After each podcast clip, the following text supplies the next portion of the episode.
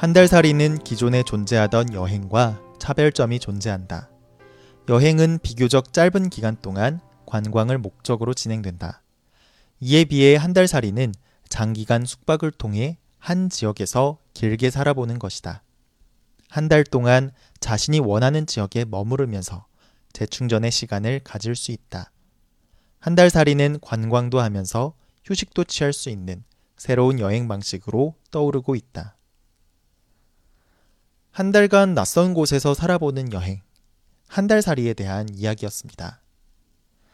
여러분은 혹시 여행하는 것을 좋아하시나요?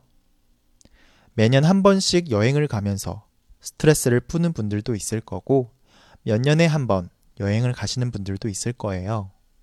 또 해외여행을 좋아하시는 분들도 있을 거고, 국내를 돌아다니는 것을 좋아하시는 분들도 있을 것 같아요. 요즘은 해외여행을 가고 싶어도 가기 어려운 상황이라서 여행을 한다면 국내 여행을 할 수밖에 없는 것 같아요.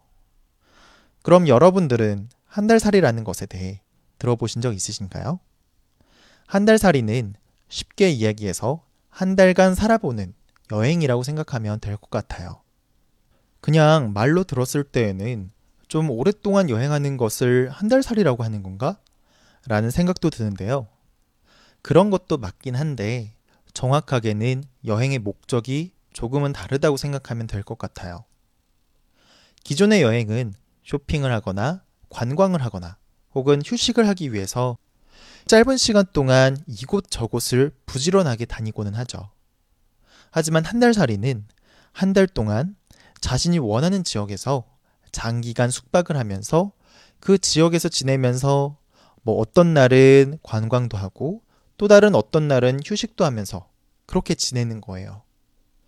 기존 여행과 비슷한 것 같지만 최소 한 달 동안은 일상을 벗어나 온전히 나를 위한 시간을 보낸다는 것이 조금 다른 것 같아요.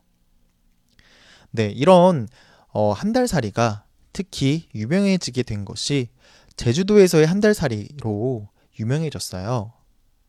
비행기나 배를 타야지만 갈 수 있는 아름다운 섬, 제주도에서 한 달 동안 살아보면서 온전히 나를 위한 시간을 갖고 재충전을 하거나 생각을 정리하며 시간을 보내는 사람들의 경험담이 사람들에게 알려지면서 이 한 달 살이가 인기를 끌게 됐어요. 그러다 보니 제주도로 한 달 살이 여행을 떠나는 사람들이 굉장히 많이 늘어나게 되었고, 제주도를 넘어서 강원도나 다른 지역에서도 한 달 살이를 도전하는 사람들이 많아지게 되었어요. 한 달 살이는 기존에 존재하던 여행과 차별점이 존재한다. 여행은 비교적 짧은 기간 동안 관광을 목적으로 진행된다. 이에 비해 한 달 살이는 장기간 숙박을 통해 한 지역에서 길게 살아보는 것이다. 한 달 동안 자신이 원하는 지역에 머무르면서 재충전의 시간을 가질 수 있다. 한 달 살이는 관광도 하면서 휴식도 취할 수 있는 새로운 여행 방식으로 떠오르고 있다. 네. 일상을 벗어나 한 달 살이를 하면서 새로운 낯선 지역의 삶에 녹아보는 것은 정말 특별한 경험인 것 같아요. 최근에는 각 지역에 있는 도시에서 자신의 지역으로 한 달 살기를 오세요 하면서 지원비를 주는 경우도 많아지고 있다고 해요.